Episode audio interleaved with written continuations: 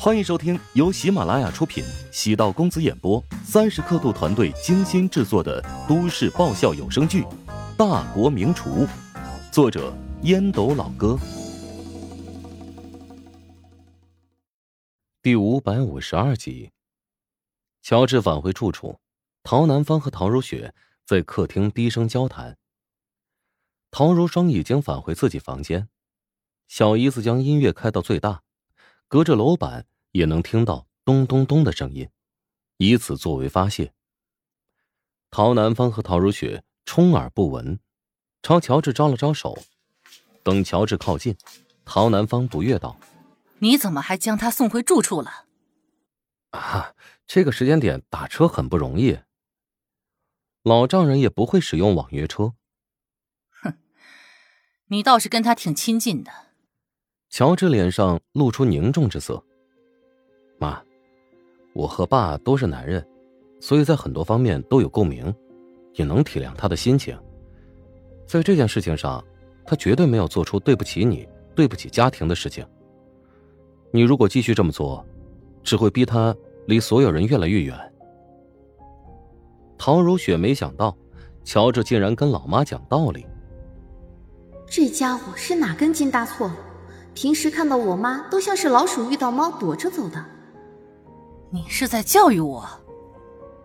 不敢，我哪有资格教育谁啊？我只是跟你说句掏心窝子的话，从男性的角度，帮你分析这件事的利益得失。我一直觉得爸挺可怜的。他可怜，整天游山玩水，没事的时候就随性所欲的搞出点事情来，他可怜吗？那是因为他很孤独，整个家庭都在孤立他，他只能寄情于山水了。陶南方沉默，乔治继续说：“妈，你为什么发这么大的火气？还不是心中在乎他？你自己感觉到了威胁，那个长啊，那个那个谁，他瞄准了你最宝贵的东西。哼，可笑，他能算是我最宝贵的东西？”是，尽管你们这么多年一直在争吵，但是彼此心底都将自己当成最重要的家人。你恨他背叛你，但你也知道，他只背叛了你一次。陶南方目光冷峻的扫在乔治的身上。你还真是自以为是。以后别在我面前提起他的事情，做好本分内的事情。不要以为自己能掌握一切，你的一些小动作，在我看来幼稚可笑。我只是不点出来而已。陶南方的话如同重锤，敲在乔治的心脏。难道我隐藏的底牌被陶南方发现了？那一栋楼，至交查询公司还是胡展交账上的那笔钱？不可能啊！他肯定是在诈我。返回自己的房间，陶南方坐在梳妆台前，心情久久不能平复。乔治的确说出了自己的潜意识，而某些想法本人没有察觉。他对老史早已经失望透顶。之所以此次发这么大的火，是因为常红丽对自己的挑衅。没有人能够从自己这儿虎口夺食。尽管是自己觉得微不足道的东西，也不能任由别人给抢走。陶南方深呼吸，或许应该跟常红丽见一面。能用钱摆平的事情，他从来不会选择其他方法。乔治进入房间，准备脱衣服上床。陶如雪眉头深锁：“你今天怎么能对妈那样说话？”我没有故意冒犯她吧，我只是在陈述事实。妈心里并非没有爸，只是她故意吊着自己，不愿意给自己和爸台阶下。不要太自以为是，他们的事情你不要管，也没有资格管。是，是我多管闲事，行了吧？这么多年，妈都是一个人，挺不容易的。你说的那些话，对她而言是伤害。你爸这么多年也是一个人，你咋能这么偏心呢？哎，不能因为妈能赚钱，你爸在折腾钱，就觉得他不重要、没价值吧？我知道你为什么这么多话，还不是为了那可怜的自尊心？你觉得从我爸身上能找到共鸣？觉得你一直在忍受委屈、白眼，甚至是不公？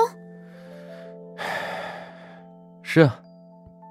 如果我现在还是一个酒楼的实习厨工，你能对我这么体贴吗？你现在恐怕还将我当成一个废物，跟你的前男友眉来眼去呢。乔治，你就是个王八蛋！陶如雪将枕头砸在乔治脸上，被乔治一把挡开。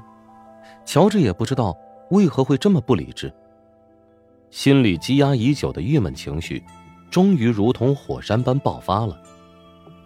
陶如雪指着门口怒道：“你给我滚出去！这是我的房间！”乔治不屑的扫了一眼陶如雪，打开门走到隔壁，望着乔治离去的背影，陶如雪如同被抽去力量，委顿于地。跟乔治好久没有吵过架了，以至于忘记了疼痛。乔治来到隔壁房间，努力让自己冷静下来。史嘉诚是自己的岳父，乔治尊敬长辈，将他送回住处。陶南方突然教训乔治，这碰到了乔治的敏感点。陶南方对史嘉诚的漠视，以至于迁怒他，这让乔治觉得很过分。至于陶如雪，无条件的站在丈母娘的那一边，又是何等的可笑。陶如雪有孕在身，乔治平时对她各种体贴，但有些东西不能碰，道理和规矩，原则和底线。尤其是在家庭生活中，如果你撤退了第一步，便会有第二步、第三步。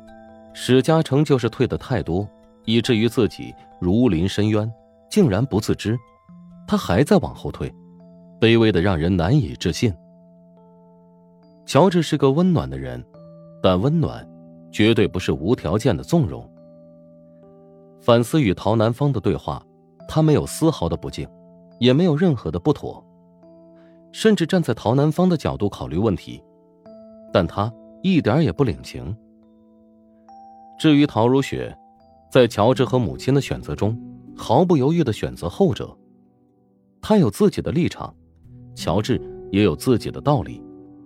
陶如雪躺在床上，等了很久也没见乔治返回，意识到今晚他肯定不会回来了。乔治虽然很宠她，但脾气特别倔。要他现在返回，肯定不可能的。明明是他的错，对妈妈那么无礼，难道我说他几句都不行吗？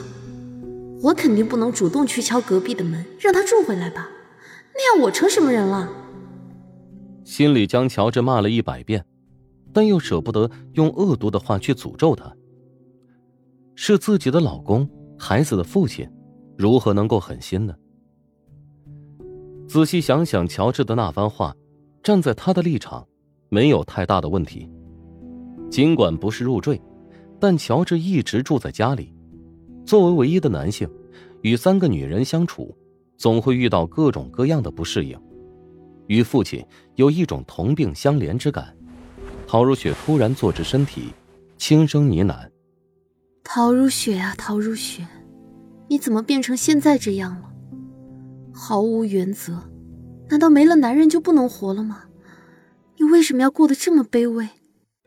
本集播讲完毕，感谢您的收听。如果喜欢本书，请订阅并关注主播。喜马拉雅铁三角将为你带来更多精彩内容。